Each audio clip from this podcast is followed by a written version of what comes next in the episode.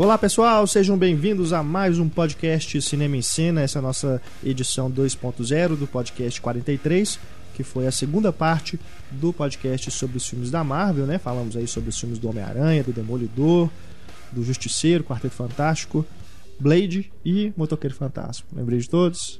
Acho que sim. É, isso aí. Eu sou Renato Silveira, editor do Cinema em Cena, participando aqui do podcast 2.0, nossos redatores Heitor Valadão, Túlio Dias e Larissa Padron. Neste programa temos e-mails dos nossos queridos ouvintes sobre o podcast dos Heróis da Marvel. Temos também as notícias da semana, comentadas aqui por nossa equipe, a Patrulha Cinéfila, as recomendações e também temos a resposta do Diálogo Misterioso. Né? Nossa promoção aí que sempre dá DVDs para vocês em todo podcast temos aqui a resposta. Algumas pessoas erraram, né? Esse não foi tão fácil quanto os últimos, mas ainda assim tivemos uma boa participação de ouvintes. Vamos começar aqui então com algumas mensagens recebidas dos nossos ouvintes. O Vitor Sforni diz aqui, ó: "Parece que o casamento fez muito bem ao Heitor. Yes! O cara voltou inspiradíssimo nesse último podcast. Apesar de fugir um pouco do foco do podcast, eu gostaria de saber se o Heitor se importaria de compartilhar com os ouvintes o top 10 dele das melhores HQs de todos os tempos. Difícil, né? É, eu acredito que seja difícil para você pensar assim de ah, supetão. é- acaba. Não, do supetão eu não consigo, não, mas a gente coloca no, no- na página do podcast. Tem muita coisa. Muita coisa que é o que todo mundo fala, que não tem jeito mesmo. Watchmen, Cavaleiro das Trevas, essas coisas. Mas, mas a gente- eu, eu, eu tento fazer uma lista hoje à noite e a gente coloca no ar. Beleza. Temos aqui também ó, o Alexandre Colide Souza. Parabéns por mais um ótimo podcast. A cortada no Túlio e a teia na bunda já estão entre os momentos antológicos para um futuro podcast Melhores Momentos. Que cortada do Túlio. Acho que foi aquele começo, né, que ele perguntou o espetacular Homem-Aranha é espetacular, e eu cortei pra falar o diálogo misterioso, né? e a teia na bunda é porque é o Felipe que falou, né, que o Homem-Aranha, se fosse seguir, né, o- exatamente o, a teia orgânica, né, tinha que sair da bunda. A gente tá incentivando a abrir um blog, o Tulices. É. Né, Eu acho que eu- quando o podcast fizer um ano, né, tá chegando aí, né, agosto ou setembro, né, fazer um melhores momentos, né. Vai dar trabalho Não pra aprenda com a caramba, né? bunda, né? Imagina escutar mais de 50 podcasts até lá, né? Bom, vamos aqui com os destaques da semana. Uma notícia aí que foi muito acessada, né, e comemorada, que após um ano de censura, né, a justiça finalmente liberou a Serbian Film Terror Sem Limites para ser exibido no Brasil. Aquele negócio. A gente fica feliz por ter acabado com essa palhaçada, né, da- de censurar o filme, mas já passou um ano do negócio, né? O- É, quando perdeu. tava quente mesmo, né? Acho que agora vai ser lançado e tudo, mas não vai ser mais a mesma coisa, né? de jeito nenhum. O filme Vai- Não, não vai ter a menor É. Primeiro que assim, muita gente tá nem aí mais pra esse assunto. É, acho que o grande público mesmo do Serbian Film já baixou o filme. Pois é, sabe? isso já que é deu um jeito foda. de assistir. Então, O grande é, prejuízo foi isso, né? Porque eliminou as pessoas que ficariam curiosas para assistir ao filme já devem ter visto de outra forma, né? Vocês assistiram, é? Não, ainda não. dois. Ah, Eu acho que ele deveria ser proibido porque ele é ruim pra caralho, sabe? Só por isso. Então aí a Serbian Film que deve ser exibido em alguns festivais antes de entrar em cartaz, a data ainda não está definida, né? O Rafael Petrini, que é o dono lá da Petrini Filmes, ainda está negociando isso, mas de toda forma a Serbian Film está liberado a justiça, então foi o mesmo cara, né? Um juiz federal aqui de Belo Horizonte, inclusive, que tinha proibido, né? Que acatou lá a liminar lá do o pedido, né? Aliás, do Ministério Público e ele mesmo agora reconheceu que não tem nada a ver, né? Depois que ele viu o filme, né? Porque não devia ter visto na É, época. não, né? mas lembra quando a gente foi na entrevista lá com o Petrini, ele falou, o juiz não viu Pois o filme é. porque não tinha onde ele viu. O filme não passou em lugar É. nenhum onde ele viu o filme. Aí na sentença agora ele falou que viu o filme, que achou repulsivo e tudo, mas que né, a Constituição, né, citou a Constituição, né, e tal. Enfim, tá liberado aí, então vamos ver então o que vai dar, né? Qual vai ser a repercussão do filme quando chegar ao circuito. Que isso não aconteça de novo, né? Classificação É. indicativa existe pra isso. Por favor, né? Eu, eu fico imaginando um centopeia humana. Seria talvez um caso disso, né? Porque é repulsivo, no mesmo tanto, não? Ah, cara, você tá pe- pelo meu, eu não vi o É, segundo ainda. O o primeiro, eu, eu fiquei bem decepcionado, pra te falar a Aham. verdade, porque Ele não Eu foi lançado imagino- até hoje no Brasil, né? Oficialmente. Eu acho que não. É. E assim, ele não é gráfico, assim, de mostrar mesmo coisa. Não mostra, não. É. Você vê as pessoas unidas lá, mas sempre tem ataduras, sempre tem, tem- sempre tem coisa tampando e É. tal. E, e- e mesmo. E não é um filme bem dirigido a ponto de que quando acontecem as coisas grotescas. Por causa da experiência, você sentir aquilo assim, né, de forma real, forte. né? Não, é, não É, e o que tá pegou também do Serbian Film é porque tem recém-nascido, né? O negócio. É, Foi justamente essa cena que levantou toda a polêmica. Né? exatamente. Que é um boneco de gesso. É um boneco, é. Ah, Deixar sei. claro, né? É, um, é não, tudo também mentira, não vi. né? A gente viu a entrevista, né, com o Pedro. Eu vi o, o making off, né, mostrando como que foi feito, realmente é, é uma coisa que, enfim. Bom, ainda falando aí de questões judiciais, né, a MGM entrou na justiça lá nos Estados Unidos para impedir o Touro Indomável 2, citando, citando, né, que ele o, o Jake LaMotta não tinha direito de fazer o filme sem o aval da MGM. Tomara que É. consiga, né? Porque é. É. uma abominação pelo que a gente tem visto aí. Não sei nem se é o aval da MGM. Parece que o negócio da MGM foi um pouquinho de ciúme mesmo. Porque na verdade, né, acho que ele não precisa ter o, precisava ter o aval. Ele precisava primeiro oferecer a MGM. Aham. Se a MGM recusasse, aí ele tinha direito Entendi. de fazer o filme. Mas primeiro ele tinha que oferecer a MGM, parece que isso não aconteceu. Agora, ah, cara, eu fico curioso, pô. Eu quero Pois tem é, ver um né? aborto de filme que vai ser isso aí. Deve ser. Se que tivesse o próprio Jake LaMotta interpretando, acho que ia ser mais interessante. Touro Indomável 2. Queria saber o que Scorsese acha disso, né? O Robert De Niro já falou, né? Que toparia fazer se o roteiro fosse bom, né? Lógico, ele faz sem limites. Sem limites não é nada. É, Que ele anda perto pra- de outras coisas que É, ele fez como é que é? Entrando numa fria maior Entrando ainda numa com a fria maior ainda com a família. com a família. Queria saber realmente o que o Scorsese acha disso aí. Mas, Scorsese provavelmente deve achar mó barato. É, É. tem que É fazer isso mesmo. mesmo, super legal, vamos ver. a história do, do cinema, né? Tem que preservar. É, passa película. Ó, outra notícia aqui. O filme sobre a princesa Diana, né? Saíram as primeiras fotos aí da Naomi Watts, né? Ficou bem parecida, né? Igual, né? com a Lady Di. E o filme mudou de nome, né? Seria Caught in Flight, agora é Diana. Diana. Claro, Claro, né? vamos ser óbvios, né? Tem que deixar claro Pô, que é mas princesa Calvin Diana. Fly parece com- filme com Denzel Washington, assim. Podia ser, né? Seria até mais interessante do que eu simplesmente uma biografia dela. Né? Um filme de ação, assim, como se fosse fugindo dos paparazzi e tal. O Renato falou que devia se chamar Lady Die, de morrer. que horror. Pois é, Lady Di. Ai, ai, ai. Esse filme que tá sendo rodado ainda, não é isso? Tá, tá sendo filmado na Croácia, junto com meus Pois amigos é, já ufanistas. soltaram as fotos, né? Já soltaram as fotos e tudo. Eu achei que até tava até pronto já pra ser exibido em algum festival já agora no segundo semestre, tentar Oscar, mas parece que É, esse tipo de filme. só vai chegar nos cinemas mesmo ano que vem, né? Só. E é- Mas esse tipo de filme, a pós-produção deles é muito rápida, né? Então é. bem provável que já no final do ano a gente já tenha notícia dele. Tem o Said do Lost também nele. Parece que os caras têm uma tara, né, cara, com a realeza britânica, né? Os políticos britânicos, né? Tivemos aí já a rainha, teve agora esse o da A Dama de Ferro. Dama de Ferro, né? Vai ter um do Príncipe Charles, será? Em alguma época. Quem vai interpretar o Príncipe Charles? Tem um que Não foi precisa nem ser super parecido, né? Porque eles enfiam maquiagem em cima pra ficar Tem parecido. um que foi. eu Não sei se o filme é bom, assim. Eu, eu lembro de ter visto algumas coisas sobre ele antes de sair. E depois parou, que era aquele. Acho que chama. Não sei se ele chegou a chamar aqui também uma relação especial. Que era o, o Tony Blair e o Ah, Bill Clinton. tá. Uhum. E meio que sumiu, É. né? Se não me engano, é uma produção da HBO, assim, mas foi Uhum. meio. É Acho mesmo. que foi meio ignorada, porque você não, né, a gente não ouvia falar muito dela depois nas premiações. Como é que chama o cara que faz o Tony Blair? Não, Michael. Michael Na Sheen, rainha. não é? Michael Sheen, isso. Michael Sheen. Ele é muito parecido com o Tony Blair. Ele é o Namorado da Rachel McAdams. Parece. Enfim, vamos ver, né? O que vai dar esse filme da Princesa Diana. Bom, Jogos Vorazes 2, né? Os Jogos Vorazes em, Em chamas, chamas, você né? vai ser Não é Jogos Vorazes falado. 2, né? É Jogos errado. Vorazes Dicas. em chamas. Jogos Vorazes 2. Jenna Malone, né? foi escalada aí, a última a entrar pro elenco. Ela vai viver a personagem Johanna. Que ninguém aqui Eu leu o livro quem e é. sabe. que- Ninguém sabe quem é, né? Mas a Jenna Malone, que é uma atriz que eu, até um tempo atrás, eu curtia bastante, porque ela escolhia, pelo menos, projetos interessantes, né? Mas aí fez Sucker Punch, agora faz Jogos Horazes 2. Em né? chamas. Tem que pagar o chance. aluguel, cara. né? Começou, né, já, né, vai ficando mais velha, né, e ela Com não é, né, tão... deixou de ser.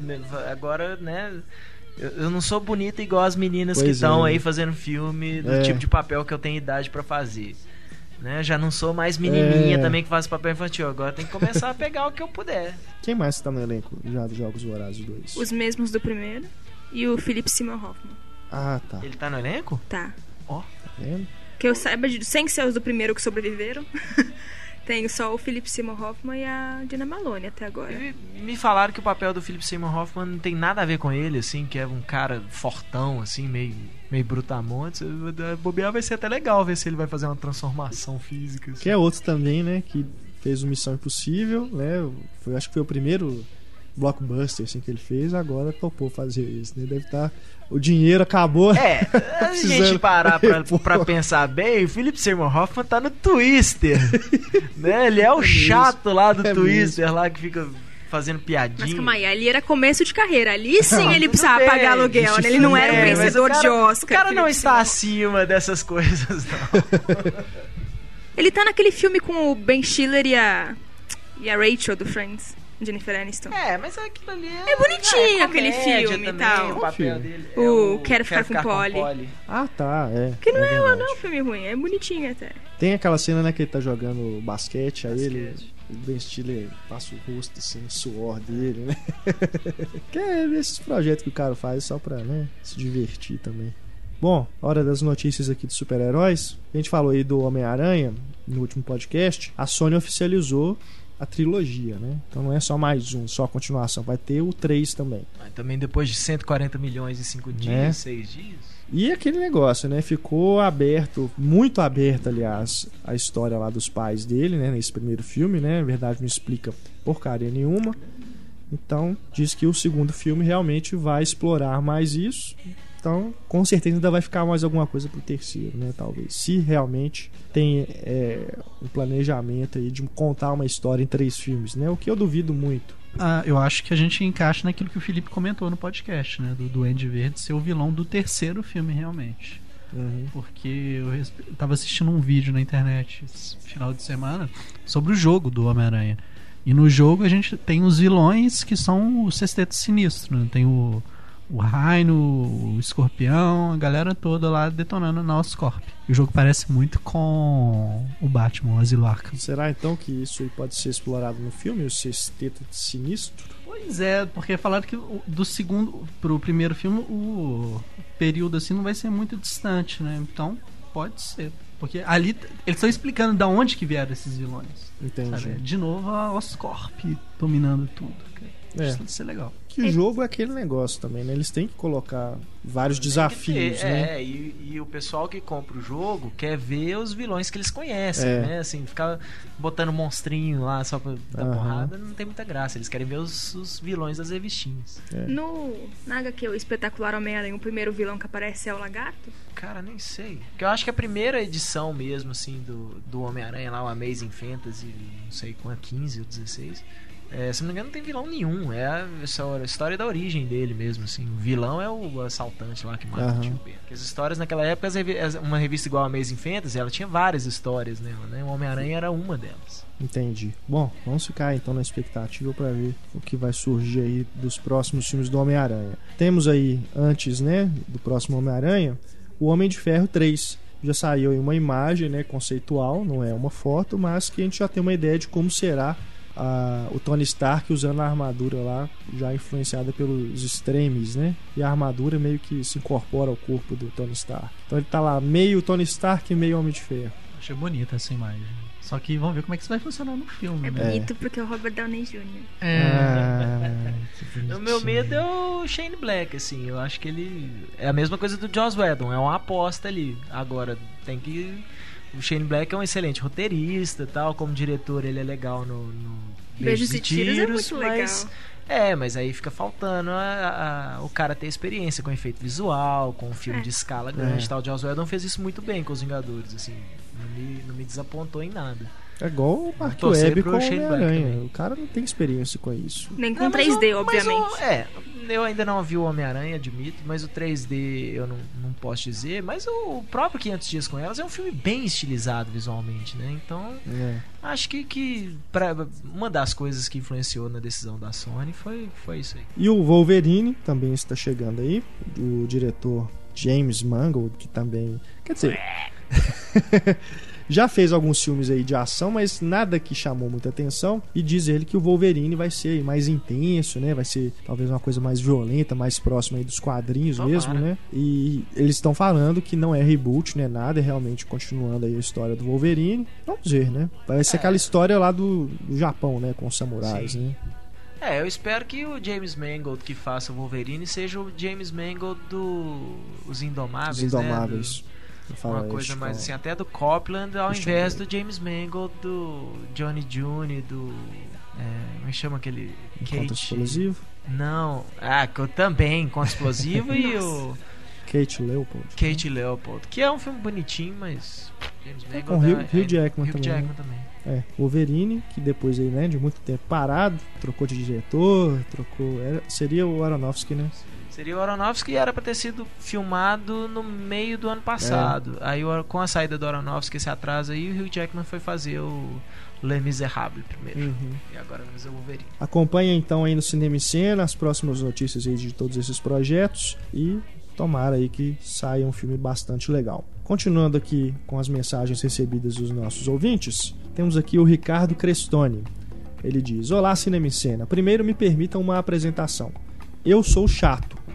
Não suporto perder tempo com coisas ruins. E me acostumei a ter tudo no Brasil feito de qualquer jeito e meia boca, vazio e fraco. Por isso que com muita surpresa, há um mês, descobri o podcast de vocês que é espetacular. Ele escreve aqui em letras em caixa alta. É sério, espetacular. Repetiu ainda. Tá vendo? Nem Nós e Homem-Aranha. É. Parabéns a todos os envolvidos, muito sucesso e vida longa a todos. E o efeito terrível: há um mês eu não vejo filmes. Sempre que eu tenho duas horas, ouço um episódio antigo, já cheguei no do primeiro de abril e preciso de mais horas livres. Pô, Ricardo, a gente fica lisonjeado, cara, né? Se- você tá dizendo que é tão exigente, né? Se você gostou do nosso podcast, realmente nós estamos num padrão né, acima aí da média, pelo menos pra você. Que é Quanto- considerado chato por você mesmo. O Ricardo continua aqui, ó, comentando os super-heróis. Gosto muito nos quadrinhos do Demolidor e da Electra. Ainda acho que Electra Assassina do Frank Miller é a melhor coisa que esse autor fez. Melhor que O Homem Sem Medo do Demolidor ou Cavaleiro das Trevas do Batman. Concorda, Heitor?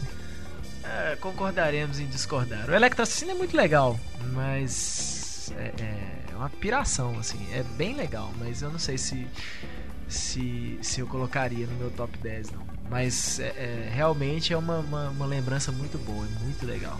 Traço também. ah, É o, já é o Frank Miller pirando mais, assim, o Frank Miller mais autor. Ele tá, tá ligando muito pra, pra personagem, cronologia, essas coisas, não. Ele quer fazer a coisa dele e no Electra Assassino ele faz bem. Bacana. O Ricardo recomenda aqui que a gente leia, né, para ver como que a personagem poderia ter sido explorada de uma maneira realmente muito mais interessante do que vimos aí no filme da Electra. É isso, vocês conquistaram outro fã fiel. Espero escrever sempre. Grande abraço a todos. Valeu, Ricardo. Escreva Esperamos sempre. aqui mais mensagens de você. Patrulha Cinéfila chegando. Eu tenho que fazer aqui uma errata, Patrulha Cinéfila em mim agora. Porque eu falei lá do, no último podcast 2.0 do layout, né? Uma, uma ilustração que três leitores mandaram pra gente do layout da sala de cinema ideal. E eu esqueci de colocar a imagem. né? então já vou deixar aí agora para não esquecer, tá? De novo. A primeira coisa que eu vou fazer na hora que estiver publicando o podcast é postar a imagem. Peço desculpas aí a vocês, queridos ouvintes. Agora sim vocês vão ver então a imagem aí da sala de cinema ideal cortesia aí dos nossos leitores, o João Andério, o Emília Giamani e a Camila França. Agora sim, começando a patrulha cinéfila, temos aqui a mensagem do Murilo Caruso Boarini. Pegando uma carona na campanha iniciada por vocês sobre boicotar os filmes dublados nos cinemas, uma excelente campanha por sinal, resolvi escrever este e-mail para contar o que acontece aqui em Jaboticabal, em São Paulo. Recentemente, a única sala que temos na cidade, o Cine Center, que é administrado pela rede Chainsa de cinemas, passou por uma reforma. Melhorias no som e na projeção foram realizadas, além da estrutura física, com a construção de uma bomboniera, inclusive. Tudo muito bonito, já que o local possuía uma péssima qualidade de som e imagem. Pois bem, a inauguração da sala aconteceu com a exibição de Os Vingadores dublado. Ao questionar os responsáveis pelo Facebook oficial do cinema, recebi como resposta, muito cordial aliás, que a cópia era como tal, em razão de ser um filme que atraía o público infantil. A classificação de Os Vingadores não é 12 anos? É isso mesmo. Mas isso é Sim, bobagem falar que justificar por isso, né? Atrai Porque- também o público adulto. Põe os com dois, então. certeza, é, com certeza. Ainda na resposta foi citado que eles se esforçariam em trazer cópias legendadas para os próximos filmes. Após isso, um sopro de esperança. American Pie o reencontro legendado, mas Porra. em apenas uma das sessões.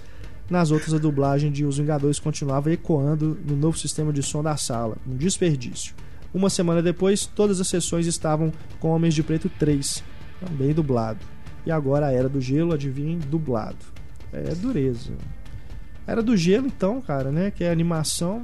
É, Eu tenho os aí- caras nem conseguem é. legendado, né? Pode pedir legendado que a distribuidora vai falar, não, só tem dublado. Eu me surpreendi aqui em Belo Horizonte, tem uma cópia legendada, tipo, a última sessão. Tem uma aí pelo Valente que tá chegando, né? Porque é Disney, né? A Disney tem. Apesar de dos filmes da Pixar É, costumar ter os da Pixar legendado, eles né? costumam colocar um, É. em Belo Horizonte inteira tem uma cópia legendada, mas, Mas o, o Enrolados não é da Pixar, mas é da Disney, foi só dublado, né? Visto. Os Muppets também só dublado. Vamos ver aí que vai dar. Seguindo aqui o e-mail do Murilo, não preciso dizer que por tudo isso ainda não consegui conhecer as novas instalações de cinema que devo fazer essa semana ao levar minha filha. Mas fico extremamente irritado pelo fato de como temos apenas uma sala na cidade, ficamos reféns dessa verdadeira indústria da inclusão de preguiçosos da leitura. É revoltante ter que me deslocar 50 quilômetros de distância para a cidade mais próxima com uma grande rede de cinemas e ter a opção de ver determinado filme em sua versão legendada. Bem, é isso. Desculpe o desabafo. É foda, né? Quem mora no interior realmente sofre, cara. É brincadeira. Agora tem- temos aqui também o Francisco Teodorico, ainda sobre esse problema da dublagem, né? A predominância da dublagem. Ele diz aqui, ó: fones de ouvido sem fio não seria uma alternativa à apresentação de filmes legendados ou dublados ao mesmo tempo? Explicando melhor, o mesmo filme poderia ser apresentado com legendas e através do fone de ouvido sem fio a dublagem. Assim seriam atendidos os dois públicos ao mesmo tempo, sem um grande ônus aos cinemas. É um grande ônus ao cinema. É. É, É um um grande- fone pra cada pessoa. É, eu, aí eu acho que poderia. custo seria muito. Eu acho que poderia ter, assim, igual cadeira de avião, né? Você tem a entrada lá, tem um canal dublado. Você pluga e, e sai o som dublado ali. Mas aí cada um teria que levar seu fone de ouvido. É e a segunda coisa é que você perde a, a possibilidade de som 5.1, né? Pois é. Legendado. Ó, legendado não, desculpa, dublado. É seria também, o som né? no máximo som estéreo. Se Agora, quem quer, também. quem quer ver dublado, É. que veja em estéreo Quem só. vê né? dublado tá pouco se fudendo também. Se é 5.1, 7.2. Né? Mas, o- Mas logisticamente eu acho que teria seria... que reformar a sala inteira, É, teria- porque teria que mudar todas É, as poltronas. Fiação toda pra passar isso aí não é, não é Isso barato, sairia não. do seu É. bolso. Francisco, é, é uma ideia, né? É uma ideia que na prática Eu acho que gosto até muito. funcionaria. Eu, É. eu acho- Mas assim, na prática, sim, né? Funcionando seria realmente uma, uma possível solução, mas na prática de instalação, né? Na prática. Mas aí o povo da dublagem é ia começar a complicado. reclamar, o povo que gosta de dublado ia começar a reclamar que, ah, que a legenda distrai a gente, É. e o que aparece na É, legenda não é a mesma é. coisa que a gente ouve. Aí talvez falasse, ah, então veja legendado, né? Não enche o saco. É, verdade. A legenda de. a le- Eu não consigo ler e ver a imagem ao mesmo tempo. Gente que fala isso é disléxica. Eu acho que a pessoa não tem. Dislexia é outra coisa. É uma dificuldade de ver por completo. Ó, a Natália Louro nos escreveu Ah. novamente. Natália Louro, que esteve aqui visitando as instalações do Cinema em Cena, né? Ela ganhou aí o Diálogo Misterioso numa das edições passadas e ela diz aqui, ó: "Ei pessoal, bacana demais vocês terem lido o meu e-mail. O último podcast foi ótimo. Ri demais de mim por conta do que eu escrevi, mas ri principalmente de vocês que estavam bem inspirados nas piadinhas. E a Larissa me convenceu fácil a ver Shame. Facinho. Será que foi Já a Larissa disponível nas mesmo locadoras. Já disponível. que convenceu ou foi, Eu ou o ou senhor foi Michael, o Michael Fassbender? Fassbender? Michael Fassbender. Nossa senhora. Não, esses dias eu vi um, um leitor colocando no Twitter que o Michael Fassbender tem uma testa enorme. Não é a, a maior coisa do. Ai, ai, ai. Caraca. Não é Meu a maior Deus parte da fisionomia dele. Bom, ela, faz, ela dá uma colaboração aqui, ó, pra Patrulha Cinéfila. Lembrei de um fato com essa história de riso no cinema. Há algum tempo, é porque a gente leu algumas mensagens né, nos outros, nas outras patrulhas sobre esse problema de pessoas que dão risadas fora de hora. ela diz aqui, há algum tempo fui com um amigo ver o último American Pie. Era terça-feira à tarde no Shopping Cidade, aqui em Belo Horizonte. Pedi para passar raiva, não é? Claro que a sessão foi invadida por uma multidão de adolescentes que tinham acabado de sair da escolinha. Foi horrível. Na fileira da frente, do lado, atrás, eram vários grupinhos. Todos na faixa dos 15 e 16 anos de idade. Pareciam ser da mesma sala ou pelo menos conhecidos. Logo no início do filme, eles começaram uma brincadeira muito chata entre eles, uma espécie de competição para ver quem ria mais escandalosamente. Puta que pariu. Não eram risadas naturais. Quando acontecia algo engraçado no filme, todo mundo ria naturalmente. Já eles riam de forma afetada. O garoto da frente dava uma risada alta e forçada, daí algum outro sentado mais atrás respondia rindo mais alto ainda. Fiquei muito incomodado e meu amigo também. O filme perdeu muito a graça. De toda forma, preferimos não reclamar com eles. Eu já evitava o Shopping Cidade, depois desse episódio não voltei mais.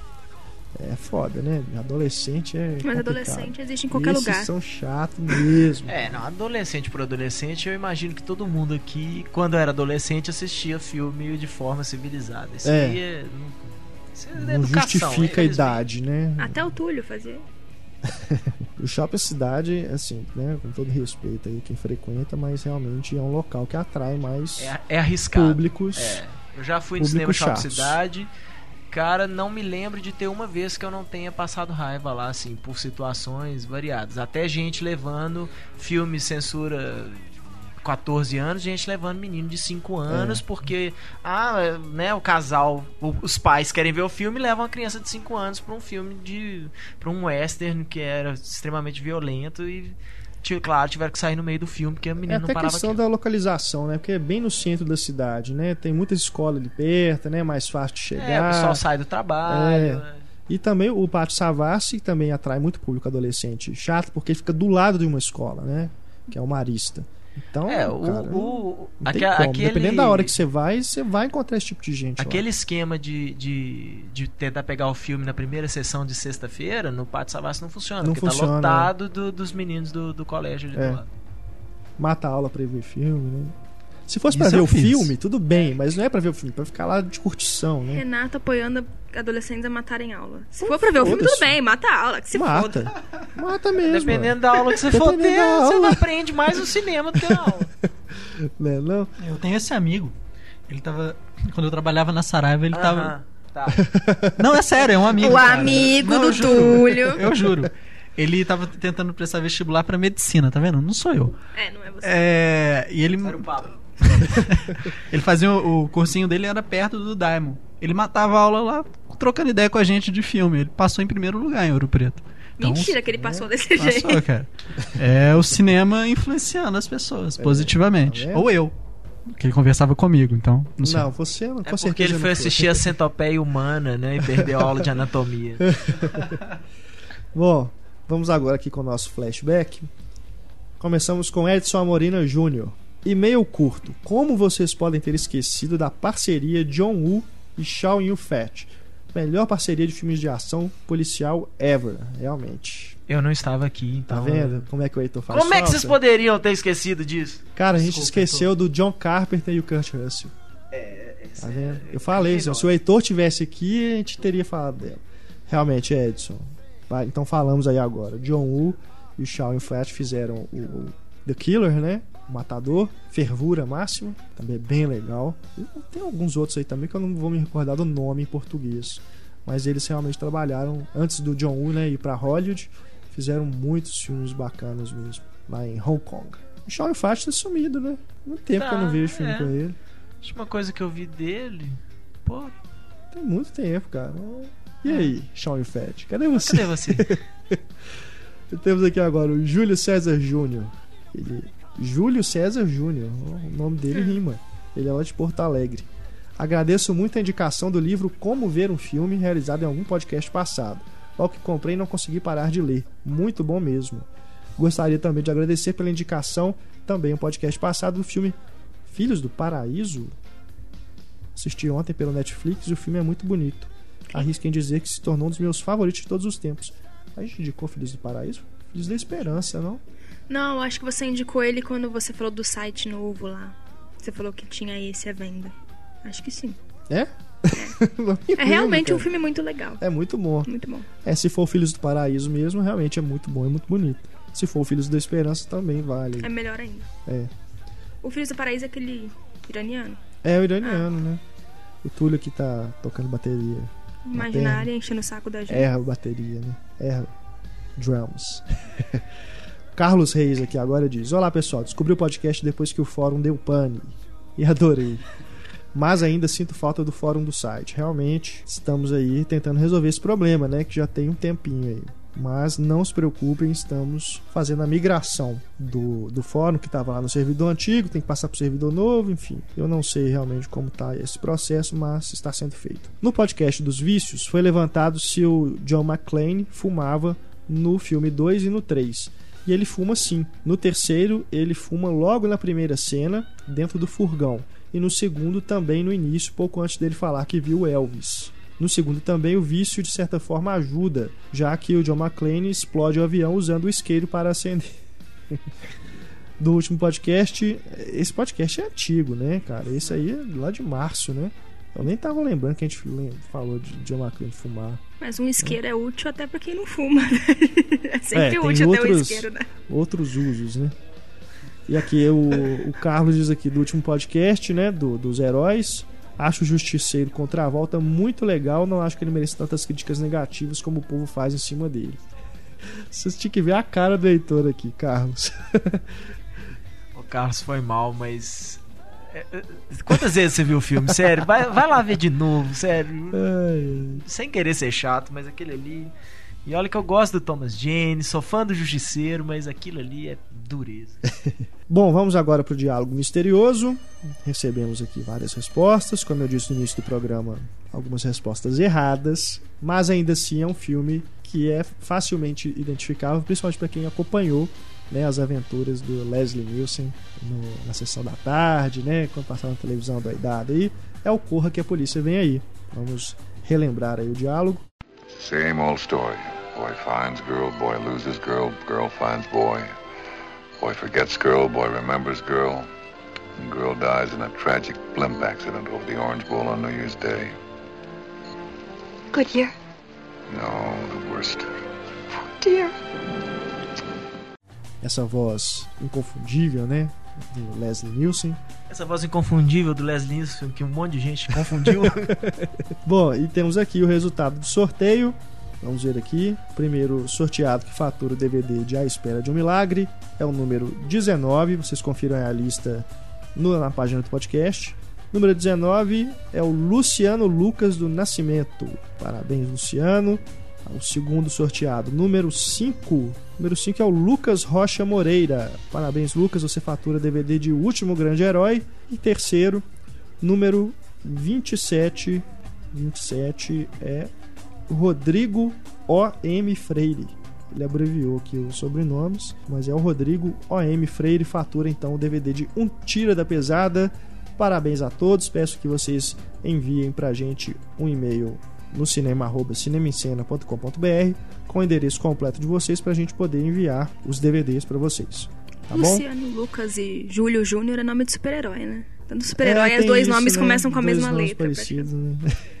Eu lembro disso no quando saiu Corpo Fechado, que eles falavam, né, que o, o nome do personagem do Bruce Willis também começa com duas letras né, iguais. Aí eles falavam que era uma coisa, a maioria dos filmes de- dos personagens de quadrinho tem isso. Eu sou um super-herói, É, então? Túlio Thiago. Não, você não é um super-herói. Né? Túlio Thiago. Ah, é. Você é um super-herói de Você é um super-herói de novela mexicana. Eu sou super TT, cara. Temos aqui mais um e-mail.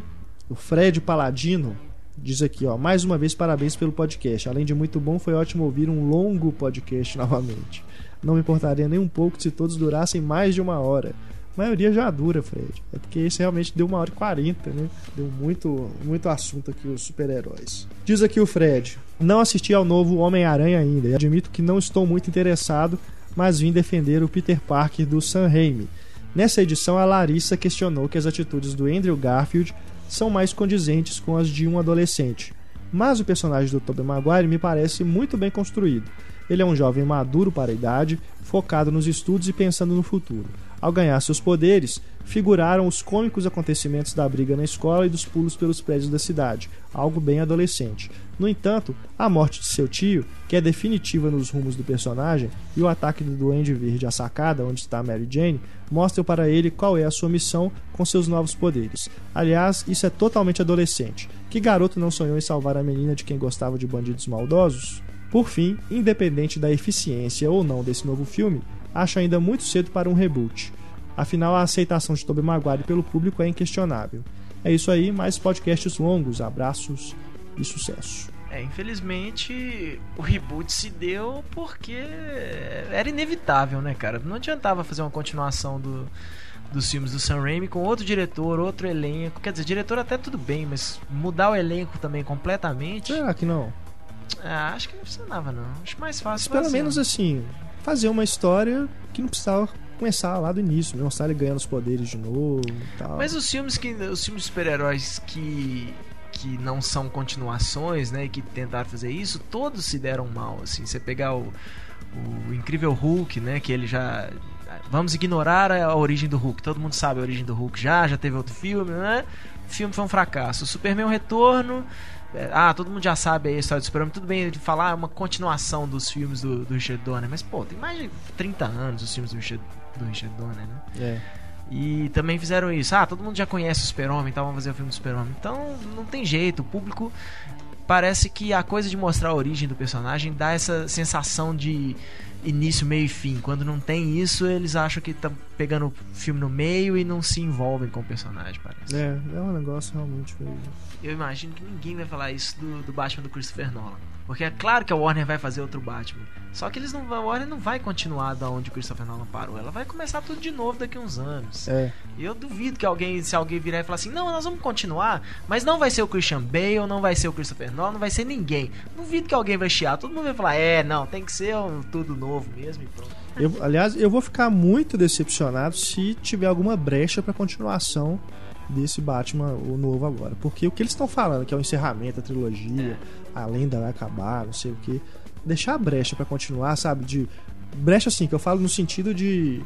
Claramente assim, vamos É. deixar espaço aqui, Vamos ó. deixar vai essas ter pontas outro. soltas aqui que vai ter outro. Vai ser uma palhaçada. Se o Nolan for o homem de verdade, ele mata o Batman. Mostra Aliás, que é homem. né, já estão falando aí, né, no Twitter esse último final de semana que teve uma sessão, né, de pré-estreia, que no meio do filme as pessoas estavam aplaudindo. É, teve, no final, teve uma o sessão pessoal em se Los levantou Angeles. pra bater palma. É, teve uma sessão em Los Angeles e Nova York, sessão de imprensa É. mesmo.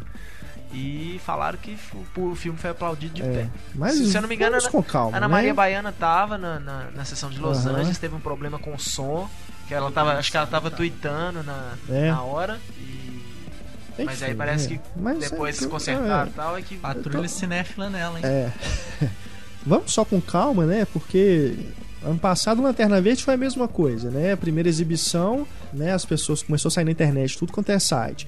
Ah, o filme é maravilhoso, não sei o quê. Tudo comprado, né? Tudo é comprado. esse é o problema. né? Então vamos esperar aí, né? Não vamos começar a comemorar antes da hora, não. Embora, né? Eu não acredite realmente que será um filme ruim. Peraí, mas, Mas- comprado por quê? Lanterna Verde é muito legal, pô. É, o vilão de nuvem.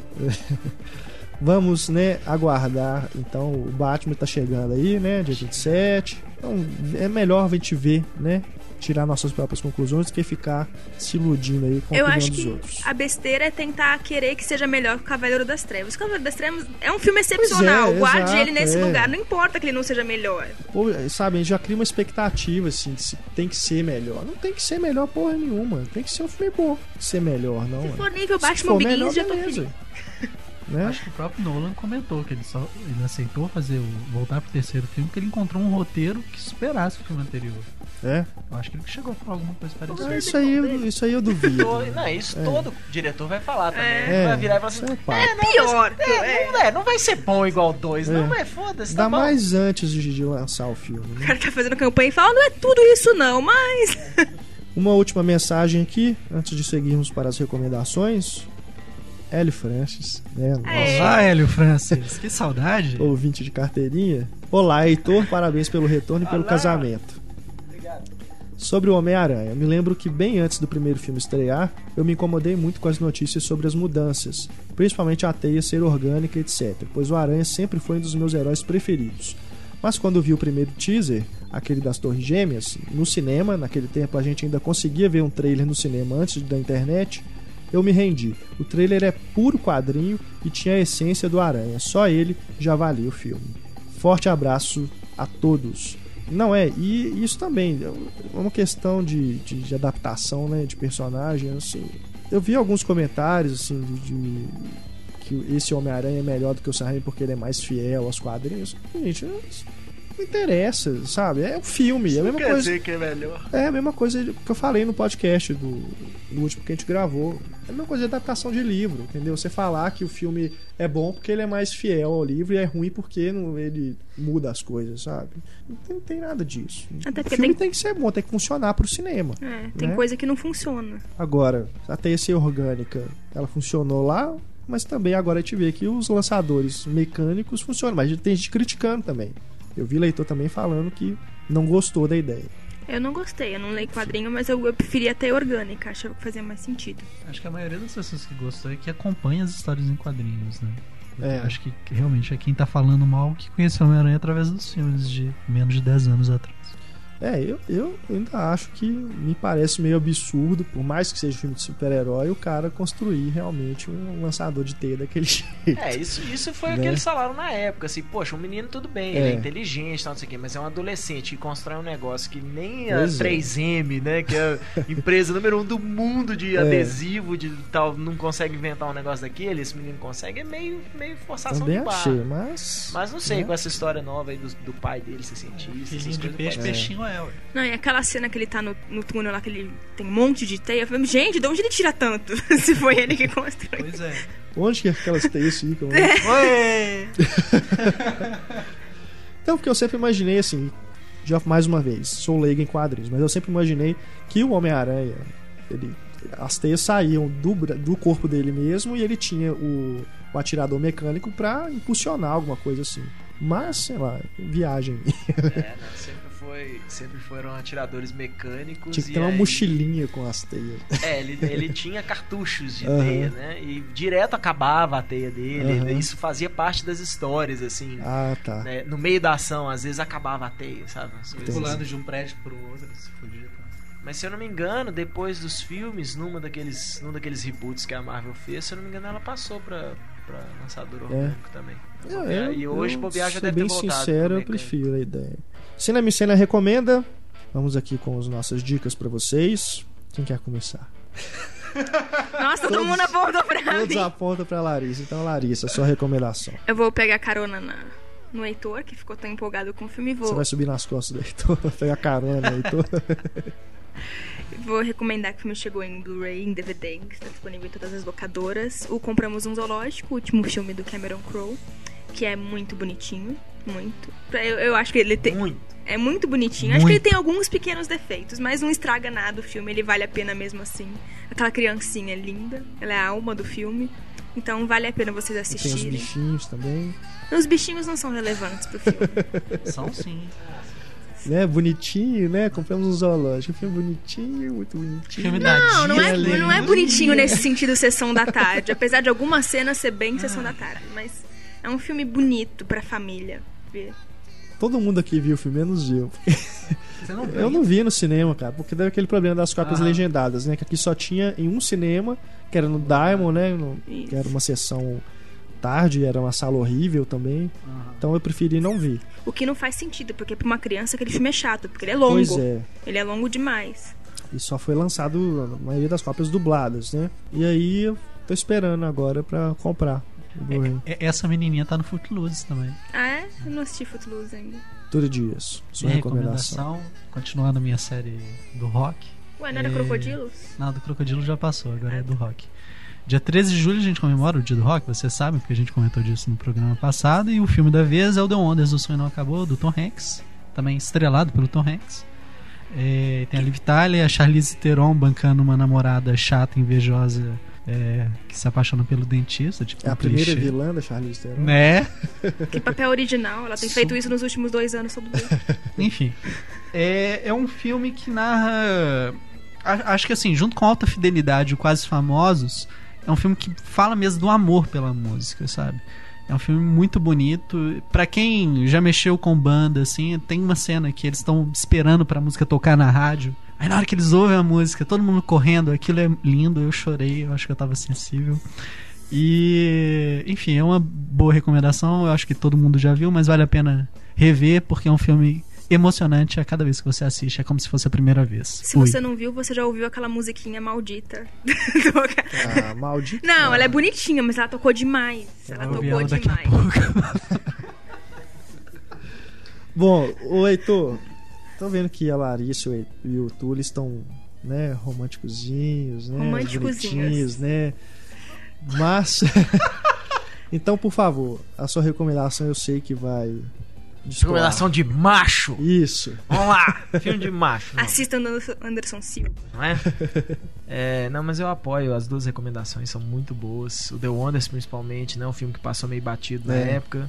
Mas o, o Tom Hanks, ele tem essa coisa, né? De querer fazer filmes otimistas e pra cima e tal. Isso aqui, o Larry, Crown, o Larry Crown foi muito mal falado. Eu não assisti ainda, mas... É, aí o problema Ah, aí é. é que perdeu a mão, É. né? Mas. Lembrando uma coisa do The Wonders, tem uma participação especial do Brian Cranston, do Breaking Bad. Ele aparece por alguns segundos, assim. Uma participação especial do Brian Cranston, que na época não era ninguém, É, né? Mas ah, hoje É. a participação Ele era o especial. pai do Malcolm. Não, é, o The Wonders acho que é antes ainda. É? aquele- aqueles- Nossa. aquelas situações né, que se relançarem o filme vão colocar vão na botar capa. na né? capa. Exatamente. É, não, a Charlize, a Charlize. Theron com certeza eles vão botar o nome dela na capa É. se relançassem o filme agora. Ficaram mais famosos que o, o pessoal mesmo da banda. Com certeza, o pessoal da banda ali, Né? ninguém. Sumiu, né? Só, é, o Steve Zahn, mas mesmo É. assim, o Steve Zahn faz, faz filmes pequenos ou papel pequeno em filme grande. Né? Bom, mas. Recomendação de macho. Mas eu assisti um filme muito legal esse fim de semana chamado A Perseguição.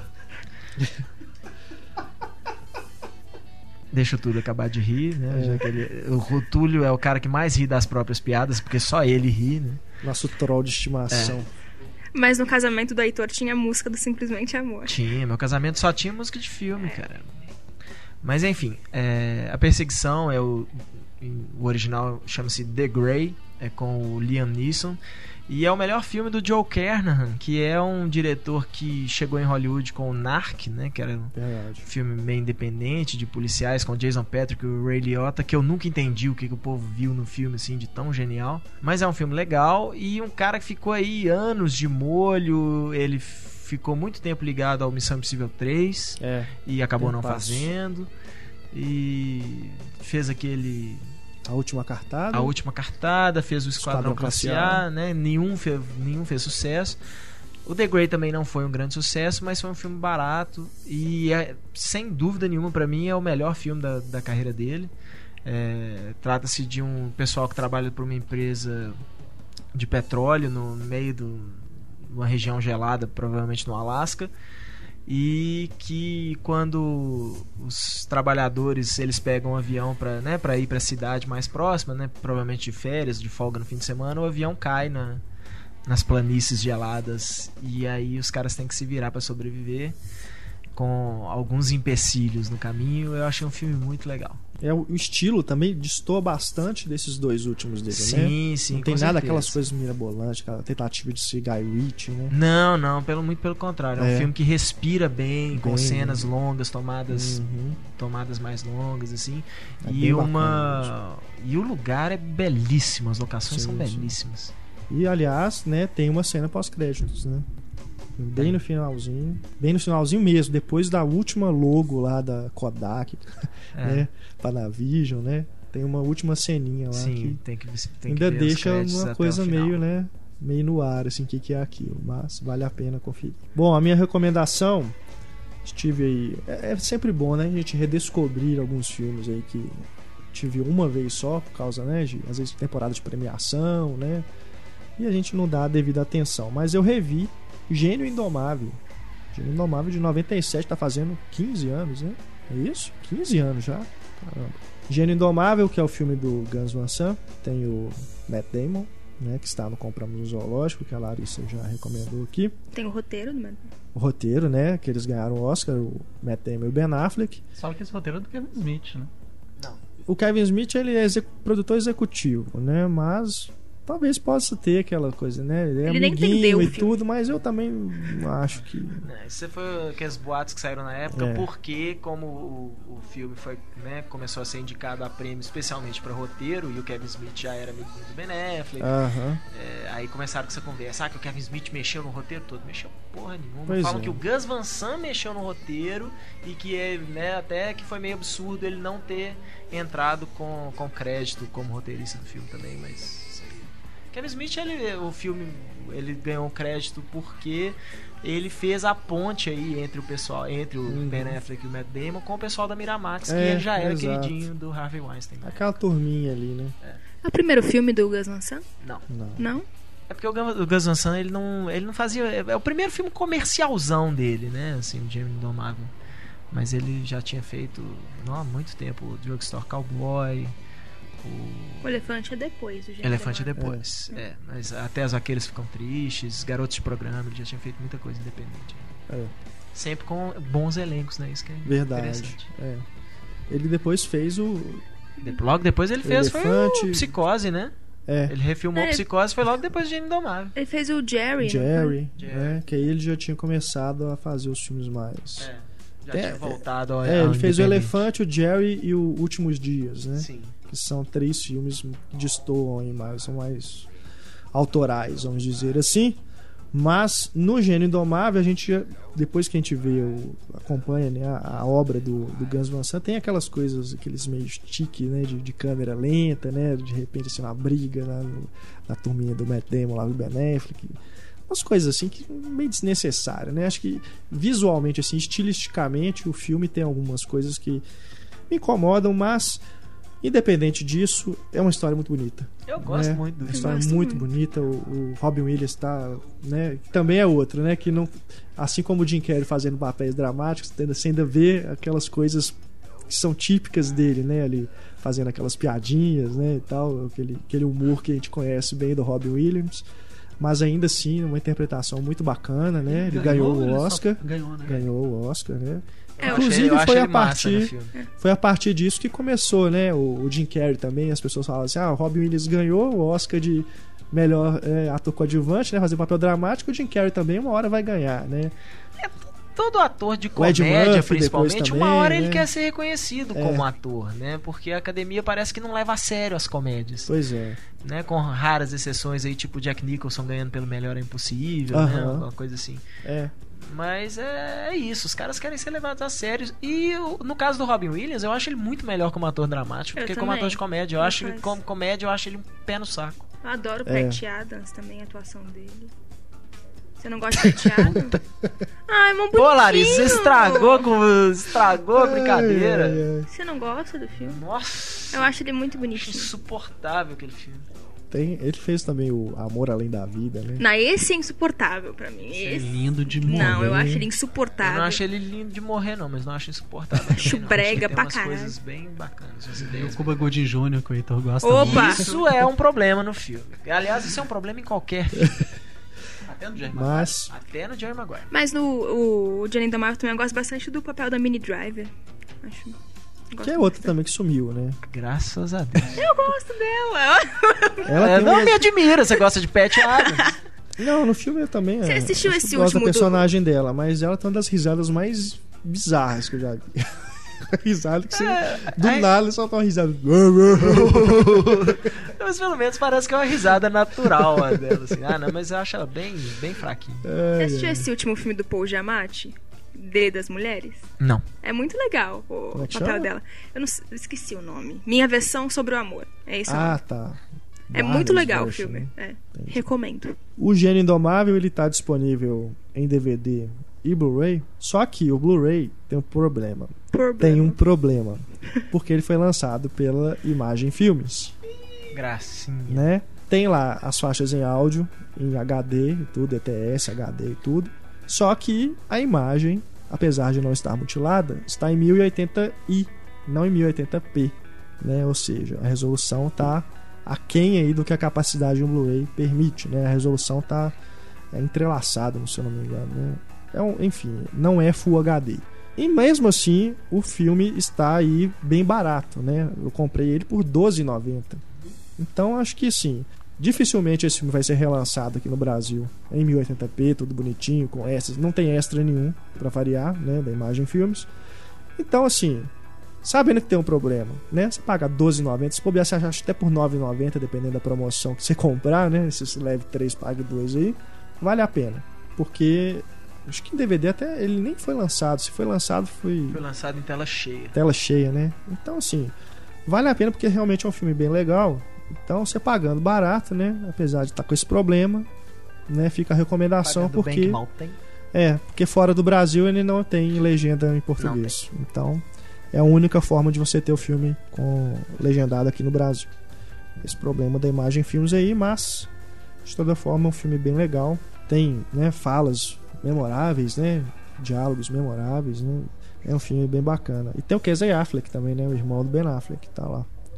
Chegamos então ao final do nosso podcast 2.0 com a nossa tradicional música de encerramento. Túlio Dias. Antes, pode mandar um beijo.